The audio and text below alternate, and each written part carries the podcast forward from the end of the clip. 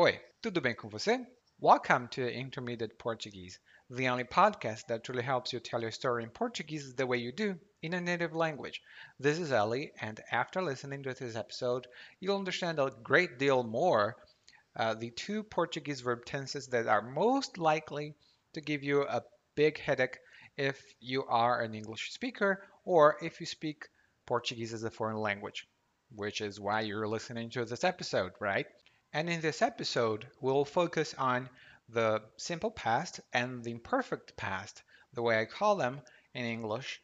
But if you want to dive into the Portuguese verb tenses and speak them uh, or use them in speaking with more confidence and without thinking too much, head over to www.intermediateportuguese.com forward slash verbs and grab your report that teaches you how to do just that.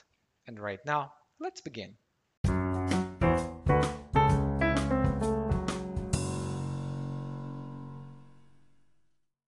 Esses dois são os tempos verbais que normalmente dão mais dor de cabeça para falantes de inglês.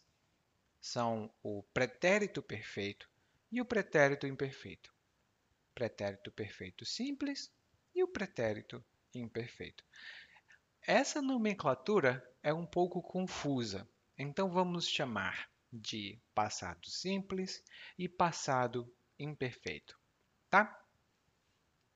Nós utilizamos o passado simples para falar de alguma coisa que concluiu ou que se concluiu no passado. Geralmente, essa coisa tem uma data específica ou um momento específico. Por exemplo, ontem à noite, pela manhã, semana passada, ano passado. Em geral, nós temos uma expressão específica de tempo e depois nós usamos a forma dessa passado, desse passado simples, né? Então, por exemplo, eu fiz o meu dever de casa. Eu fiz o meu dever de casa. Ontem, eu fiz o meu dever de casa. Eu já concluí o meu dever de casa. Já o passado imperfeito é utilizado para falar de ações habituais, repetidas ou simultâneas no passado. Perceba bem, habituais, repetidas ou simultâneas. Isso é muito importante porque quando nós falamos de ações habituais, em inglês nós temos outra estrutura. Em inglês, normalmente, você diz Every morning I would wake up e blá blá blá e você usaria I would. Mas em português, nós usamos o passado imperfeito. E o passado imperfeito é aquele que tem terminação em ava ou ia. Por exemplo, gostava, comia, saía. Hum? Em geral, quando comparamos o passado com o presente, o tempo utilizado é o passado imperfeito. Por exemplo, antigamente era assim, agora é de outro jeito. Então, temos esses usos, tá? E hoje temos uma discussão bem prática. Eu vou falar para você uma frase e quando eu concluir a frase, eu quero que você me diga: é o passado imperfeito ou, ou simples e por quê? Eu vou dar a resposta logo em seguida. Então, se prepare e, se precisar, pause hum, o áudio. É muito importante interagir com a aula de hoje. tá bom? Então vamos lá. Primeira frase. Quando eu era criança, gostava de jogar bola Hoje em dia, não tenho tempo nem disposição para isso.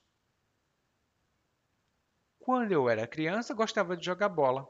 Hoje em dia, não tenho tempo nem disposição para isso.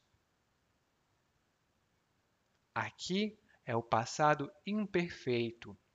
Quando eu era criança, gostava de jogar bola. E aqui é uma ação habitual, eu gostava, né?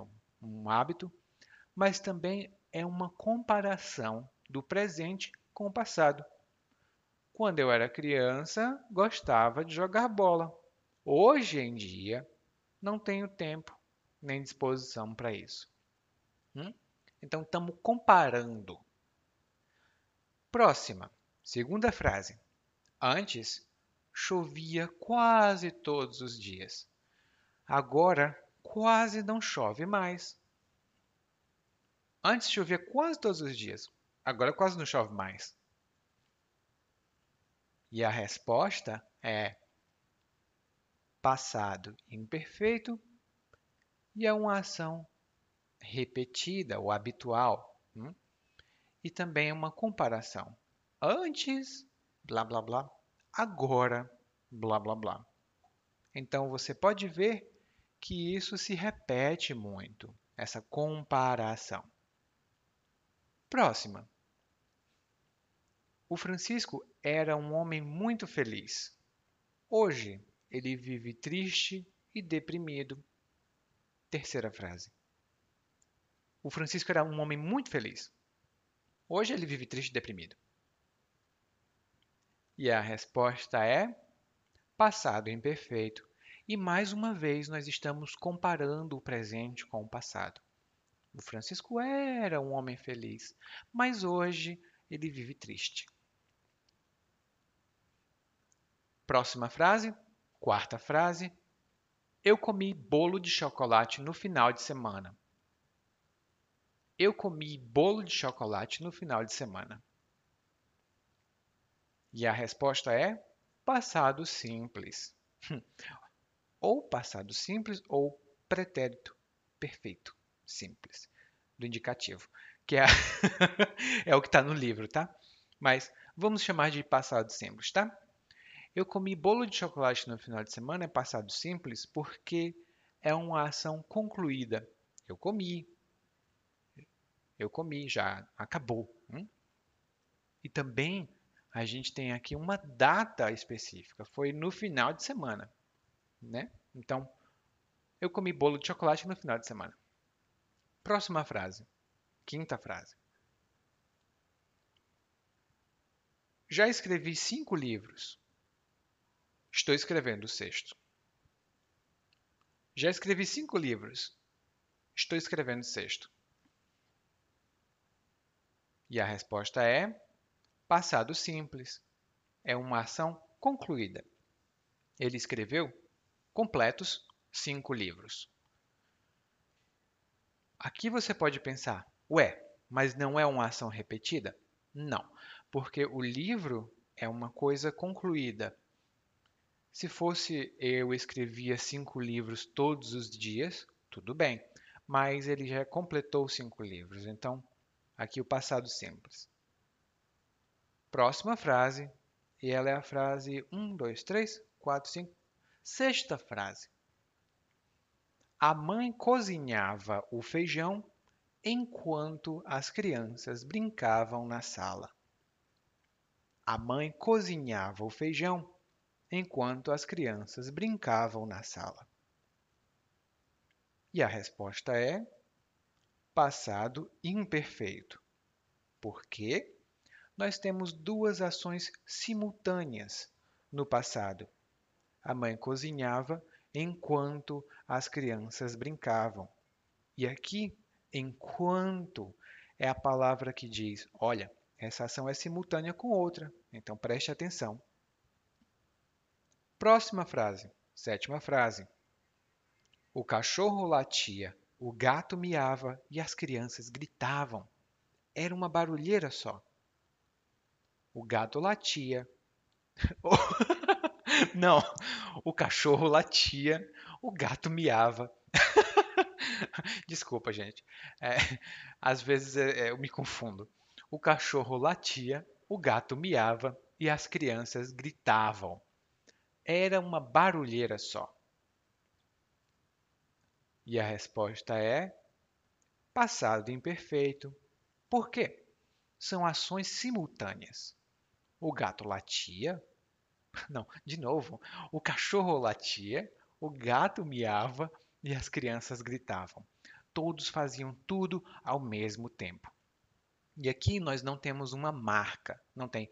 Enquanto o cachorro latia, o gato miava, não tem.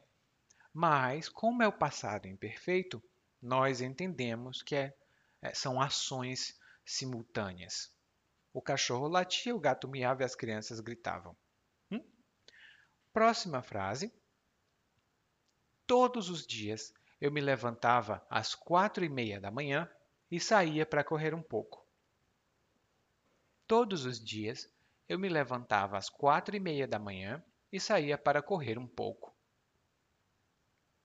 E a resposta é passado imperfeito. Por quê? São ações habituais. Todos os dias. Hum? É um hábito. Todos os dias eu me levantava às quatro e meia e saía para correr um pouco. E a última frase. Tararam, Mas eu não fui caminhar semana passada. Estive muito doente mas eu não fui caminhar semana passada. Estive muito doente. Aqui, passado simples. E são duas coisas concluídas. Na semana passada eu não fui caminhar, né? não foi possível. Porque eu estive doente, mas já não estou. Ok, essas foram as frases de exemplo. E mais uma vez, lembre-se: o passado simples é usado para descrever uma ação concluída. Geralmente tem uma data, nem sempre. O passado imperfeito é usado para descrever ações habituais, repetidas ou simultâneas. Nem sempre é usado sim, mas quase sempre é usado assim.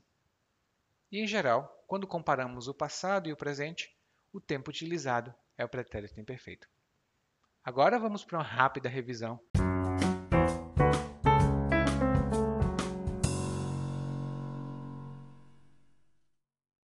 Okay, we went through some exercises right now and some examples as well and some definitions of those two Portuguese verb tenses that are very likely to give you a headache, especially if you are an English speaker. And I would like to clarify some points, some aspects of that. But before I forget, I would like to tell you that I use a different terminology. I think that the Portuguese terminology doesn't help much even Brazilians tend to think it's very um, confusing. So I'm using simple past and imperfect past. And just a quick thing, in, in, in English, the word imperfect and perfect, this perfect thing, it actually comes from Latin. It's like in Portuguese. And in Latin, that didn't mean like wonderful, really great, like people say, oh, perfect, that's really good. No, it just meant it was finished. That's why we have perfect and imperfect tenses. When it's perfect, it's finished, it's completed. And it's imperfect, it's not finished or it's unfinished. That's the first point. The second point here is the imperfect tense in Portuguese tends to be used rather often uh, and to describe actions in the past, especially because most of the things that we describe if it's not a narration about something that already finished, even if it is. So most of those things will be habitual actions, repetitive actions, or simultaneous actions. And those are the three instances when we use um, the imperfect past tense in Portuguese all the time, mostly. So when you talk, and this is a very common situation, when you say, ah, I would do this every morning, and da da da da. Because that's a habit, I would do, you would use the imperfect tense. Eu ia fazer, no, no, no, no. Eu fazia. Hmm? It's not eu faria. Most of my students, when they make mistakes in that point, they translate that literally. So instead of using eu fazia, they would say eu faria, which sounds a little bit uh, weird uh, when you say that. It's not exactly what you mean, okay?